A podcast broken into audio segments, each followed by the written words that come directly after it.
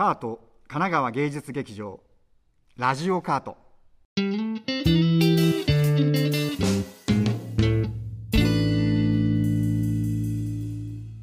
えこんにちは。カート神奈川芸術劇場芸術監督の長塚圭史です。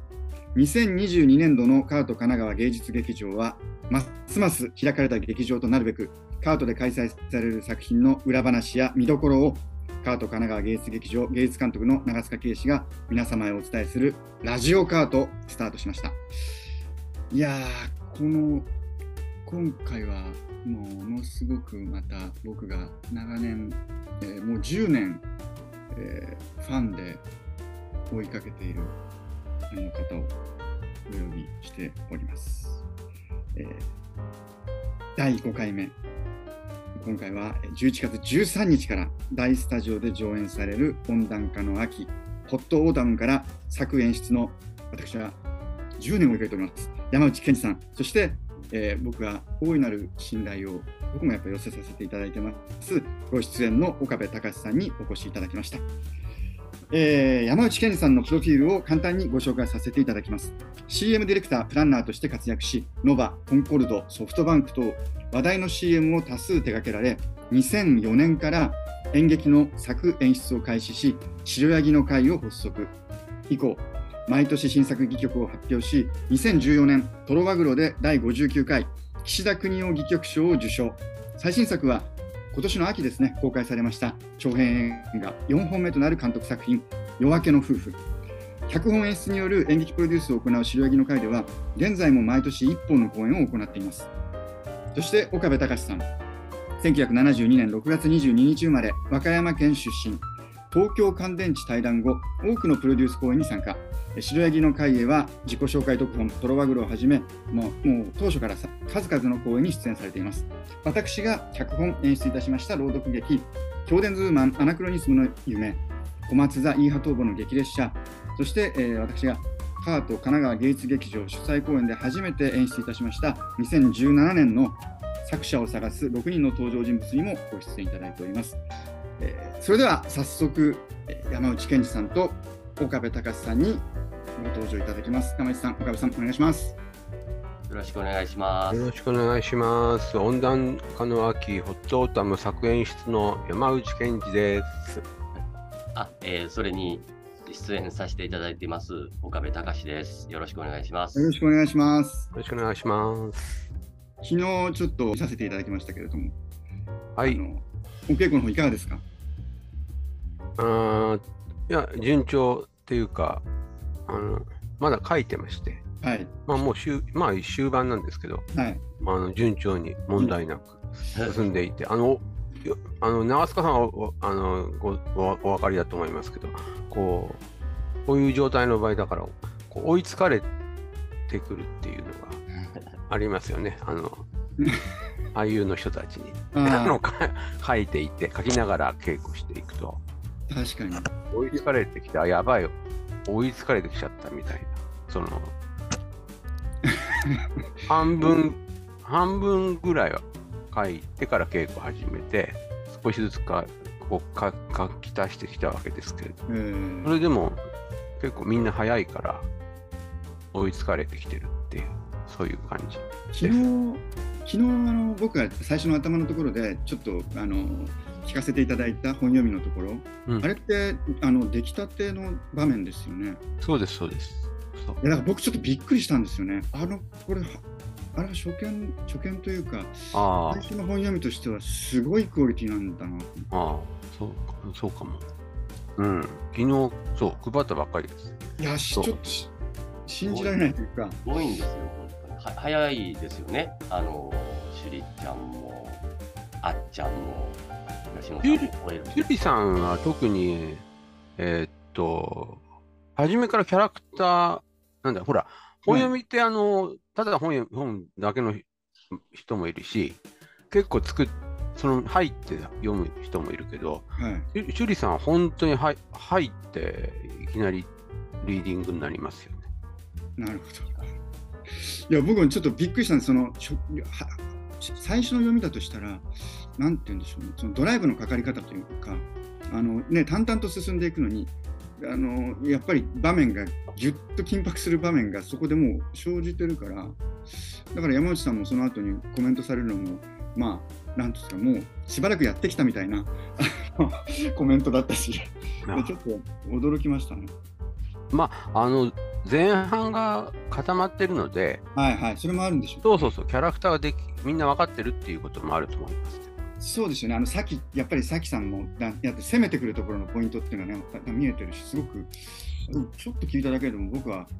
あの稽古場がどんな稽古場かちょっと分からないので、静かだったんで、笑えなかったけど、うん、気持ちとしてはちょっと、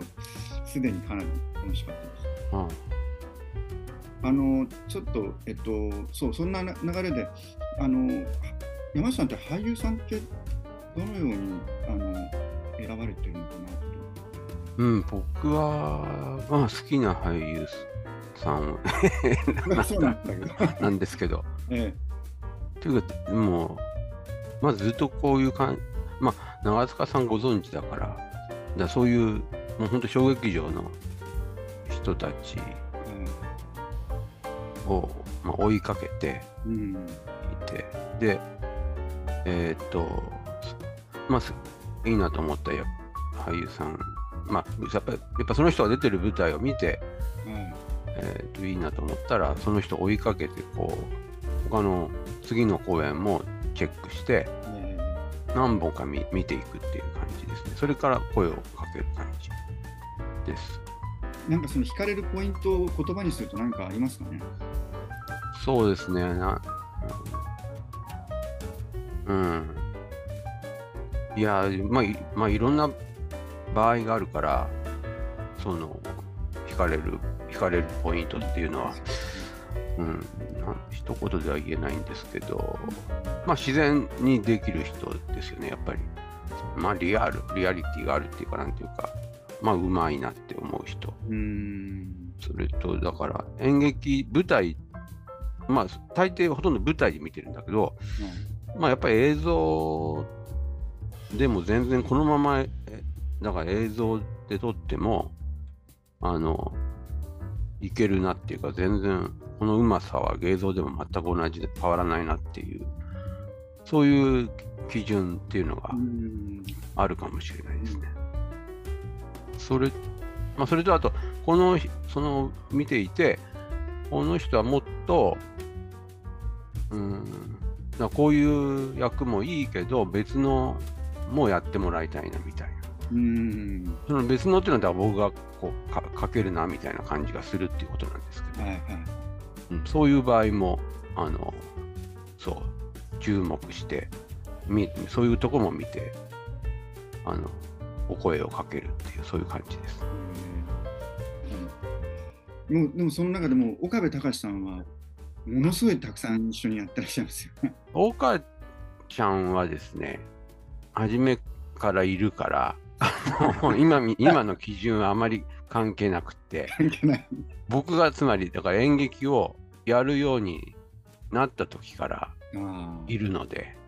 岡部さんは、うん、まあでも岡部さん、岡部さんはそんな初めからそんな変わってないですよね。あの岡山さんの方からお二人の出会いをちょっと教えていただけます？か。えっ、と、もうだからその白ヤギの会っていう名前になる発足する前に、あの、僕が岩屋さん、これにも出てる岩屋健二、岩屋さん、はい、岩屋さんあの、村松俊美さんっていう俳優さんと、あの、3人で午後の男優室っていうユニットをしてまして、で、村間さんと山内さんがお知り合いで、村間さんが、あの、村間さんの一人芝居とかの山さん本も書いてたんですよね。うん、そうそう、初めはね、そのだから短編のコントをあの提供ししたりししたんですよ。はい、その一人芝居。で、一人芝居もあって、その今、この村松さんと岩や岡部の3人のユニットもあって、はい、で、その 3, 3人のコントの、あの、そう、コントも提供して。書くようになったそうね。そう。だから、どうどういう流れで、あの、山田さんが演劇をにこう入っていったかっていうのも見てたんで、うん。うん、そうそうそう。そうそう。あのチラシ配りに行ったりとかいろいろしましたね、初めは。うん。チラシ配りに行ったり折り折り折り込みあ折り込みをしに行ったりとか。行ったりとうか、ん。あの一日中折り込みやってました。あの僕は岡部さんとご一緒させていただいて、もう 3,、まあ、3本やってるんですけど、やっぱいつもなんか面白い角度で、えっと、あのし質問を投げかけてくれたりとか、あのなんて言うんでしょう、その客観的に結構場所を見てくれるから、すごい僕はいつも楽しいなと思って、あのもちろんお芝居役者としても面白いんですけど、すごく。でもいつもその質問とか、そもそもこのシーンなんだっけみたいな質問をさしてくれるっていう印象があって、それも僕は、なんかひ岡部さんのいいとこだな。岡部さんって稽古場でなんかそういうこと言ったりするんですか？えっと、山吉さんに質問したりとか。あ、山田さん質問したり、んじゃあしますします。それはあねしますね。岡部さんは、なんなんかし白柳の時はだから大抵僕がだからえっとだから自主稽古っていう時は岡部さんがあの演出の代わり。ね、まあ、そこまで大層にはできないんですけど、まあなんかこう、ままとめてるみたいな感じですよね。はいはい。今回は全然何？おお母ちゃんがあれですか？自主稽古の時は何にも言ってないの？おもうほとんど何にも言ってああそうですか。えもう言ったっていいと思いますけどね。えあまあ、あの、気になるところは、ね、あの、こうかな、かなっていうのは、いあのいや言ってるんでしょ？まあ、そんな多くは言ってないですけど、あの、まあ、こうちょちょっと例えば悩むところとかあるじゃないですか、これどうやったらこういけるかな、いけるかなって、でそういう時ってこうしたらどうかなみたいなアドバイス的なことは、うん。まあ言ったりはすることはありますけど、そうそうそういうのが結構大事だっていうか、うん結構聞いてると思うんですけどね、今まで。まあ、そういうのもあるけど、あのーなんていうの、だ俳優ならではのさ、だからこのセリフの、だからこれを言える、こっからこういうふうにチェンジでき、気持ちがチェンジできる。だから生理的にこれが言えてるかとか、動い動けるかとか、そういうようなほら、ことも、岡ちゃんに、あのまあ聞いたりする俳優さんもいるじゃない。稽古の間に。はい、でそれを、その、なんていうの、岡ちゃんがそういうアドバイスしてあげるみたいな。そうですね。それで、そういうこともあったりする。それが結構ね、細かそういう細かいところっていうか、それがすごい大事だなと思ってるんですよ。やはり僕は俳優ではないのでね。うだから、ここは本当におおらかにそういうふうにして、あの山田さんがしてくれてるんですけど、それ間違う時あるんですよ。俺が言うて、山田さんの前で、うん、全然違う、何それって言われたら、俺めちゃくちゃ恥ずかしい。いいんじゃないの？それはそれ、そういう場合はそういう場合で。はい。うんちょっと、ちょっとあのこの話だけでもずっとゆっくりしてたいんですけど、あのなんか稽古のその話、僕聞きたかったんですけど、ちょっと他の話も聞かせてください。あのえっと、山内健二さんって、僕一番最初に見たのは2012年のスキラギエリの小さな事件を見て、そこから僕10年間ぐらい、あの見られる限りの公演をずっと見続けてるんですけど、うんあの小劇場楽園っていう劇場でやっていて、まあ、僕はもう正直それでそこから楽園っていう劇場が大好きになってしまって、やってましたよね。あの、王王将王将を楽園ですごいですよ。こんなことはこんな劇場あんな面白く使えるんだっていうふうに思ってあんな小さな空間をそこから絶対僕もやりたいと思って、あのーやったんですけどあだから僕にとってはいろいろとありがたいあの感激体験だったんですけどなんかやっぱり劇場ってああいう小さな空間とかなんか劇場もや山内さん選び方にちょっと癖があると思うんですけどなんかそういう劇場選びの何か決め手っていうのもあるんですか、やっぱり小さいところはす好きですよね。うんうん。あの、そういう、もちろん、あの、まあ、小声でもき、ね、ささやき声でも聞こえるっていうのもあるけど、そういう、なんていうんですか、そういう密室感、密室感だし、しもうそのすぐ目の前で行われてるっていう、うんそういう、なんていうんですか。だ僕僕の世代は、ほら、ジャンジャンとかをに行っていたあれだから、うん、好き好きですよ。あー小さい空間。最初拝見した時はやっぱりちょっとサロン的な空気というかもう少し漂ってた気がします、そう。僕はいつもあのなんていうかなやっぱりきちんとあの大勢のお客様に愛されてるなっていう印象を受けていてそれであのすごく僕らあの公共劇場としても感心するのがいやそれはもちろんいろんなご苦労のある上でだと思うんですけどやっぱり少しでもやっぱりチケットを安くあの売りたいっていうふうにいつもおっしゃっているのがすごく、まあ、あの僕らが実現できないところもあるんですけどめちゃくちゃやっぱりあの嬉しいというかあの刺激を受けます。やっぱりそのことはとても意識されてるんですか？うん、そうですね、初めからそれは意識してというか、あのまあ、それはね、あのあれなんです、要するに CM 業界でこれ演劇始めたでしょ、それでその、あのさっき言ったそのパンプルムスでやったやつなんかは、えーっと、あの時800人ぐらいだったかな。でもいきなりで800人ってすごいと思うんだけど、でも実はほとんど、その、あれなんですよ、業界の人たちだった。はい。